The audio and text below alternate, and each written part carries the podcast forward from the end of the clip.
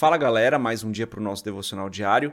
Vamos começar a meditar em Mateus capítulo 12. Eu sou André Maldonado e o AB7 é uma produção do JC na Veia.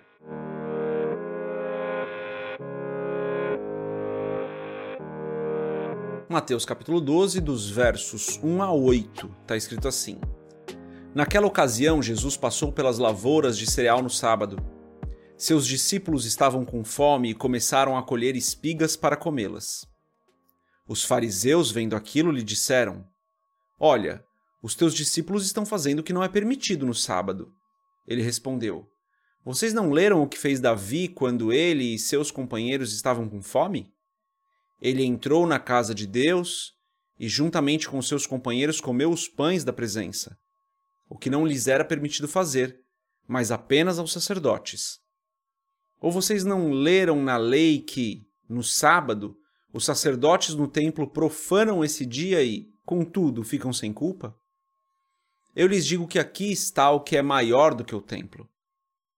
Se vocês soubessem o que significam essas palavras, desejo misericórdia e não sacrifícios, não teriam condenado inocentes, pois o Filho do Homem é Senhor do sábado. Até aqui, até o verso 8, vamos fechar os nossos olhos, curvar nossa cabeça e fazer uma oração. Pai, tu és perfeito. Tu és santo, tu és santo, santo. Tu és bom, tu és justo, verdadeiro. Tu és o nosso Pai, o nosso Senhor. Tu és Rei. Tu és o dono de todas as coisas, o Criador de todas as coisas. Tudo o que existe, existe para a tua glória, Pai. Os céus proclamam tua glória e falam do que fazem as tuas mãos. Os rios aplaudem tua força, Senhor. Tu és bom. Tu és bom sempre. Eu peço, Pai, em nome de Jesus, perdoa os nossos erros, os nossos pecados, da mesma maneira que nós perdoamos as pessoas. Da mesma maneira que nós perdoamos qualquer pessoa que nos faz algum tipo de mal. Perdoa-nos, Senhor, eu peço em nome de Jesus. Tem misericórdia de nós. Eu te agradeço por mais esse dia, te agradeço pela tua graça, te agradeço porque o Senhor está conosco, porque o Senhor nos ama, porque o Senhor tem nos dado alimento nas nossas mesas, tem nos dado provisão. Te agradeço por esse momento de devocional, pela nossa igreja local. Te agradeço por cada pessoa que está aqui conosco hoje. Em nome de Jesus, eu te agradeço porque o Senhor é bom em todo tempo.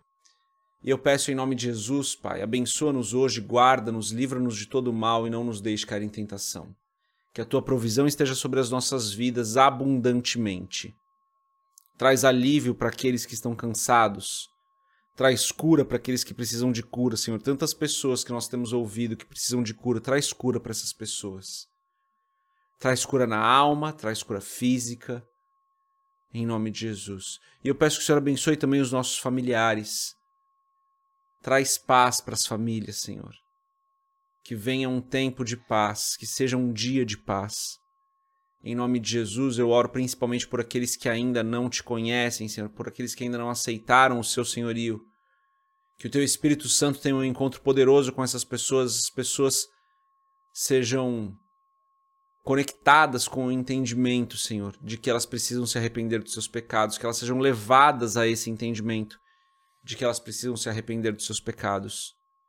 Em nome de Jesus eu oro, Pai, pedindo que o Senhor abençoe esse nosso momento de devocional, pedindo que o Senhor abençoe cada pessoa que está aqui conosco hoje, em nome de Jesus. Amém. Antes da gente continuar no nosso devocional diário, se você não é inscrito no nosso canal, se inscreve, compartilha o AB7 com outras pessoas, segue a gente nas nossas redes sociais e entra na nossa comunidade do Telegram. Lá no Telegram tem coisas novas todos os dias, todos os vídeos saem lá, textos, imagens que a gente não publica em nenhum outro lugar. Então, entrar na comunidade do Telegram é uma boa ideia. Bom, vamos lá. Esse texto aqui é um texto polêmico, né, pessoal? É, eu não sou adventista, mas eu tenho muitos irmãos muito queridos na igreja adventista. E esse é um tema polêmico, porque os nossos irmãos adventistas, eles guardam o sábado e outras denominações não guardam. Esse texto aqui fica polêmico por causa disso. Eu não vou entrar nessa polêmica. Se você é adventista e guarda o sábado, faça isso para a glória de Deus. Se você não guarda o sábado, faça isso para a glória de Deus. É a única coisa que eu vou falar dessa questão toda de guardar o sábado, tá? É, novamente, tenho muitos irmãos muito queridos na igreja adventista, apesar de não ser adventista e não guardar o sábado.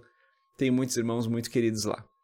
Bom, o ponto aqui, pessoal, é, é, que independente de você guardar o sábado ou não guardar o sábado, na lei moral, lá em Êxodo capítulo 20, existe o texto falando que deveríamos guardar o sábado, e a lei moral é uma lei que entende-se que ela permanece. Ao mesmo tempo, vemos aqui Jesus, uh, pela primeira vez, pegando esse texto da lei moral um texto da lei moral, né, dos dez mandamentos ali, porque Jesus ele reafirma os dez, ele reafirma nove dos dez mandamentos, né, durante a sua caminhada, menos esse do sábado nesse contexto aqui. Agora, o que a gente precisa entender é que o sábado era o dia do Senhor, certo? Era um dia onde o povo não trabalharia, porque seria um dia dedicado ao Senhor. Então, aqui naquele dia nenhum trabalho seria feito para que houvesse descanso e dedicação ao Senhor. Era o sábado do Senhor, por isso que eu estou falando que era um sábado dedicado ao Senhor, era o sábado do Senhor, nós temos isso na palavra. E então os fariseus veem os discípulos de Cristo colhendo espigas de milho porque eles estavam com fome. E os fariseus repreendem Jesus, tentando pegar Jesus. A intenção dos fariseus era essa, né? Tentar pegar Jesus no erro, né? É ridículo, mas essa era, essa era a intenção deles. então Jesus responde isso.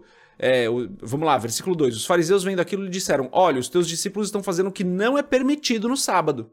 Ou seja, os fariseus acusam os discípulos de Jesus. E Jesus responde olhando para a própria palavra. Ele fala: Vocês não leram o que fez Davi? Entrou na casa de Deus, comeu os pães da presença, não era permitido fazer. Vocês não leram na lei que no sábado os sacerdotes no templo profanam esse dia e ficam sem culpa?